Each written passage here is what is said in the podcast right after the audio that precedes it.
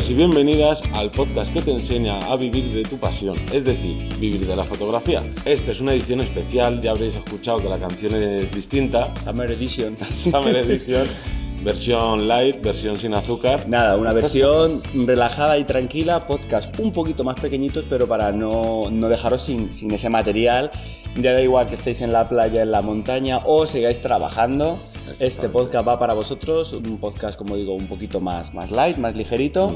y, y aún así importante, con pautas súper dinámicas, Mm. ideas que nos van a ayudar en verano y, y sobre todo sacarle partido al material. Claro, hemos querido hacer un podcast más cortitos, ya lo veréis que no estamos como siempre los 25 minutos, incluso a veces Sí. que nos pasamos de eso para que sigáis teniendo ese contenido, ese aprendizaje, pero en pequeñas dosis. Porque además estamos preparando algo, un secreto a voces. Estamos preparando una cosa Bastante gorda. bastante gorda para después de verano. Y, y bueno, lo dejamos ahí un poco. Lo vamos lanzando las primeras Poco pautas, porque después de verano, la- a la vuelta del cole, tendréis un montón de material y, como digo, un bombazo que vamos a lanzar. Así que bueno, lo dejamos ahí. Creo que es momento de quitarnos las, Sí. las gafas para poderos ver correctamente y empezar con el tema que es. Eh, fotografiar en vacaciones. ¿Vale? Esto es para cuando nos vamos de vacaciones con amigos o con familia. No vale cuando te vas con otras fotógrafas y otros fotógrafos a un destino para hacer fotos realmente, sino cuando quieres desconectar del todo, pero ¿qué pasa? Por norma general, eh, quien le gusta la fotografía, quien trabaja con ella, no, no termina de desconectar nunca. Nada, nada, siempre se lleva algo de equipo, algo, y por decir, pero hay algunos que llevan todavía la mochila como si fueran caracoles. Entonces, eh, ¿qué pasa con esos que llevan un poquito de equipo? ¿Me llevo, no me llevo? ¿Qué horarios que puedo hacer? Es que me dicen, como voy con gente que no está acostumbrada, me dice que qué pesados porque llevas mucho tiempo fotografiando. O vaya fotos que me haces porque no me haces una foto aquí, porque vamos a hablar un poco de eso. A ver cómo lo gestionamos. Entonces hemos hecho una serie de tips que os vamos a ir enumerando. Correcto. Empezamos con el primero, que es eh, qué hacer cuando para compaginar estos momentos de que no queremos que nos digan, joder, es que eres un pesado, bla, bla, bla, lo que hemos dicho ahora. Entonces, ¿qué podemos aprovechar? Por ejemplo, el amanecer.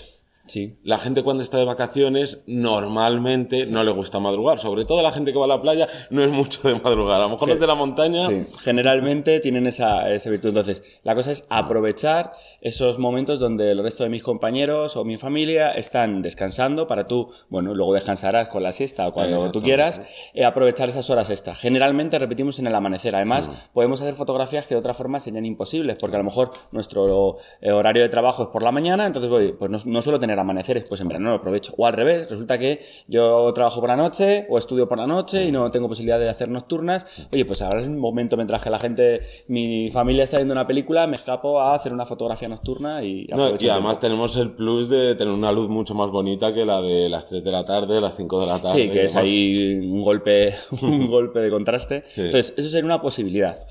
El segundo punto, Pero espera, antes, de, antes de esa también quería recalcar de, por ejemplo, si tenemos amigos que son muy fiesteros o que Ah, les bueno. gusta hacer actividades nocturnas y demás, nosotros podemos ir con ellos, pero llegar un momento, en, por ejemplo, dices, oye, mira, yo me voy con estos hasta las 2 de la mañana y a las 2 me vuelvo al hotel o ya tengo la mochila aquí en el coche, lo que sea, y aprovecho para escaparme Sí. a hacer esa fotografía nocturna que a lo mejor de otra manera no podríamos ir o nos daría incluso pereza porque todo el mundo está dormido, aquí se hace ruido. Lo que pasa es que aquí tiene una fuerza de voluntad Sí. eh, brutal, ¿vale? Porque, eh, claro, en este caso muchas veces tú quieres continuar o, te, o tal, pero sí que es cierto que el que, el que quiere, pues oye, si algo, te, algo quieres, pues algo te cuesta. Eso sí, si salís de fiesta y tenéis que coger el coche para ir a donde sea, no bebáis. Está clarísimo. A bueno, como os decía, el segundo punto Sí. sería eh, negociar, y abro comillas, una serie de tiempo al día para fotografías. Claro. Yo, por ejemplo, mucho cuando hago mucho cuando voy en viaje con compañeros y demás, es decir, vale,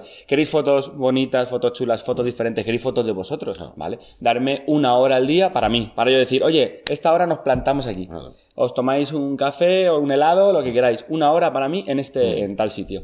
Esto hace que cuando yo eh, pueda, cuando yo lo necesite, gaste esa hora o esa media hora o el tiempo que vosotros negociéis, entre comillas, repito, para que luego, oye, esta gente esté contenta. Luego tiene que tener unas fotos chulas y quieres fotos diferentes, bonitas, con las estrellas, en tal. Vale, correcto, dame esa horita para mí. ¿Vale? Ahora mando yo. Sí, sí, o sea, eso hay que negociarlo desde ya. Vale. O el tercer punto sería utilizar eh, aplicaciones, que hay muchísimas. Yo, por ejemplo, suelo utilizar Photopills, pero está Photographer Efemérides y bueno, Sí. hay 100.000 millones de aplicaciones para eh, ya sabiendo las localizaciones que queremos ir para fotografiar, pues aprovecharlas al máximo y decir qué momento es el mejor para ir. No llevarte sorpresas. Claro, porque lo mismo vas allí y dices, ahí va, pues resulta que no es el mejor momento ahora, o incluso ya no solo para las horas de luz, sino buscar un poco de información también en internet de mm, si esa zona es muy turística o si esa zona, yo que sé, os digo. Esta marea alta, esta marea baja, Claro. la luna, justo el, el- la Vía Láctea va a quedar ahí, detrás del faro, o Claro. si hacemos nocturna. Si hacemos nocturnas y no hemos mirado ninguna aplicación en internet, si hay luna llena, pues como que chungo. Claro, nos arriesgamos, pero muchas veces me apetece sacar un ratito, o sea, cojo la cámara y me voy, pero lo ideal sería que intentaréis decir, vale, pues de esta semana que me voy, el día tal y el día cual, creo que son días potentes por las posibilidades, la localización o lo que sea. Y además aquí ya no es solo para irnos solos, sino imaginaros que todos queréis ir a ver, yo que sé, una catedral que hay en tal sitio, pues mirar a ver a- en qué orientación está, qué sería mejor, si por ejemplo es el atardecer, y ahí volver a negociar y decir, oye, que no os importa que en vez de ir por la mañana a ver esta catedral, cambiemos los planes y vayamos por la tarde. Y así ellos, mientras están disfrutando de- del viaje, pues tú te escaqueas ahí un momentito mientras ellos entran y tal, haces tu foto desde fuera o imaginación al poder. Vale, cuarto punto sería eh, tener todas las visitas planificadas, o sea, tener un, Un buen planning. un buen planning para luego improvisar. Yo siempre digo lo mismo, hay que tener una buena base para luego poder improvisar. Entonces, si vais a ir a mm, Toledo, os pongo un ejemplo de aquí en España, a verlo, bueno, pues vas a decir, vale, pues me gustaría ver esto, esto, lo otro, tal, que luego hay más tiempo o menos tiempo, que luego podemos aprovechar, pero a lo mejor hay sitios clave que tú sabes que quieres ir a ver a ese sitio a esa hora, porque es la mejor hora de luz, porque te queda la hora dorada, la hora azul, tal. Entonces, eso hay que tenerlo planificado porque sí, las sorpresas siempre nos vienen bien, nos ayudan, nos dan más información y podemos aprovechar, pero ojo, prácticamente todas las fotos que veremos en internet o todas las fotos, está, todo tiene una planificación, casi todo, salvo, repito, Claro. excepciones. Que sí, hay veces que te toca un momento mágico de luz, de estos Estupendo. raros, del sol atravesando todas las nubes, Sí, y parece sí. que, que te O, baja o Dios tienes un día de niebla, estás Sí. Mm. buscando niebla, niebla y no hay ningún día. De repente hay o- un día X que sales y dices, anda, si tengo un montón de niebla por aquí. Entonces, salvo excepciones, hay que planificar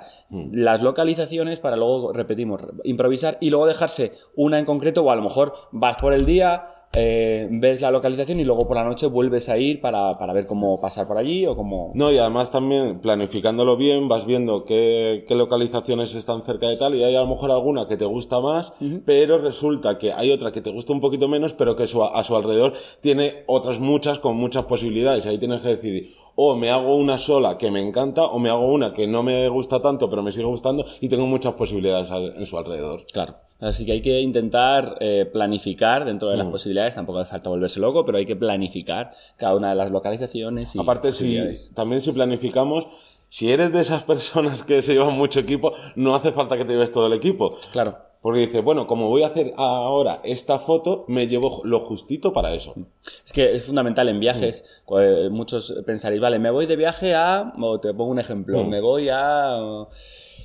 Argentina y me voy a ver, eh, no sé, una localización, un, un parque natural. Vale, cuando vas allí tendrás que saber más o menos a lo que vas, porque si no vas a llevar el angular, el, el fi- lo- estos fijos, el- si tienes todos esos equipos, Claro. equipos el, el tele, el todoterreno, el no sé qué, no, El no, macro. el macro, porque claro, mm, puede haber algún bicho, alguna cosa, entonces intentar ceñiros a una o dos pautas. Que luego llegas y no tienes macro y tal, bueno, pues te podrás arrepentir más o menos, pero vas a tener que ir a unas ideas concretas porque si vamos a fotografiar todo, no volvemos con nada, generalmente, no volvemos con un dolor de espalda y con demasiado poco de, de cada uno. Vale, vamos a pasar al quinto punto. El quinto punto es eh, una alternativa cuando nos vamos de vacaciones y es de, a lo mejor podemos o queremos buscar un poquito más de intimidad fotográfica y ahí podemos buscar si ya tenemos a lo mejor algún conocido fotógrafo, fotógrafa, aunque sea aficionado, eh, contactar con él, porque ahí lo primero, aparte de que podemos hacer networking de muchísimas formas, qué mejor que alguien de la zona para recomendarte sitios no turísticos. Que los sitios turísticos son muy guays, son preciosos, pero están llenos de gente y, Claro. y todas las fotos ya prácticamente están hechas. Es- Claro, yo estoy seguro que, que vosotros y vosotras tendréis alguna localización en vuestra ciudad, en vuestro pueblo, tal, que no es muy turístico y que es, es preciosa. Entonces, eso es un secreto que tenéis vosotros que es un valor enorme. Yo cuando viajo, sobre todo cuando cruzo el charco, intento hacer eso. Cuentas de Instagram que he visto de gente que me ha gustado, tenga más o menos seguidores emprendedores, eh, no sé, intentas incluso asociaciones o, loca- o- o, pues eso, organizaciones, contactas con ellos a ver si hay alguien que, oye, te puede echar una mano o si le interesa y al final salen localizaciones que de una forma serían imposibles. Yo he llegado a dormir en mitad del desierto gracias a un contacto de alguien que luego pues tiene esas posibilidades o, o está en ciertos sitios que sería impensable y luego casi todo generalmente además gratis. O sea, Sí. alucinas de la, de la gente lo, lo que llega a dar y luego, joder, pues esa misma gente luego viene aquí y tú le puedes ofrecer lo mismo. Entonces, hacerlo un poco, extrapolarlo ahí y, y como digo, eh, contactar. No, nadie- o sea, el no ya lo tienes. Sí, nadie te va a decir, oye, ¿qué haces tú escribiéndome? No, oye, pues mira, no me interesa, sí. Mm. O bueno, pues intentar escribir a gente, repetimos, de las localizaciones o aprovechar eso. Claro, incluso a lo mejor pues te puedes ir con él, ya no solo que te diga la localización, sino ya no irte solo a fotografiar. Claro, sí, sí, no, no, hablamos, no hablamos de aprovecharnos Claro. Mm. solo para la localización, sino hacer un ten con ten. Ya hablas con una persona que te cuenta unas historias de allí. Claro. No, o sea, creo que es algo mm, diferente. Sí. Y yo creo que está bien, ¿no? Que llevamos ya un ratito. Pues sí, 12, 13 minutitos como, como el podcast live, repetimos, y que está pensado para, para ser algo tranquilito en verano, Mm. eh, nos viene genial. Aún así, para todos los que estéis currando en verano o no queréis esperar al nuevo, a- al nuevo año lectivo, como digo yo, a partir de septiembre, que sepáis que tenemos, la, tenemos las consultorías. Exactamente. En vivirdelafotografía.es barra consultorías tenemos un apartado para echaros una mano y ayudaros a no que pues eso que no perdáis el tiempo que os situéis que sepáis qué posibilidades tiene eh, vuestro vuestro mercado vuestro producto incluso a crearos el producto eh, es- esos primeros pasos que no como digo vas dando palos de ciego o para los que ya llevéis un tiempo y veis que, que esto nos remonta que, que va para abajo oye qué tengo que hacer con el SEO qué tengo que hacer con el posicionamiento cómo cómo trabajo el marketing No, y además pensar que mejoráis en vuestro posicionamiento o la estrategia que cojáis va más rápida, etcétera, podréis estar escuchando este podcast ahí tomando una caipirinha en la playa o quizás en, en la montaña Claro, con claro. muchas bufandas y muchos Sí, abrigos sí, de frío. Sí, sí. Así que, así que nada, ya sabéis, eh, nos vemos y nos oímos en... El próximo lunes, como próximo siempre, lunes. a las 7 de la mañana. Ven, un saludo. Adiós.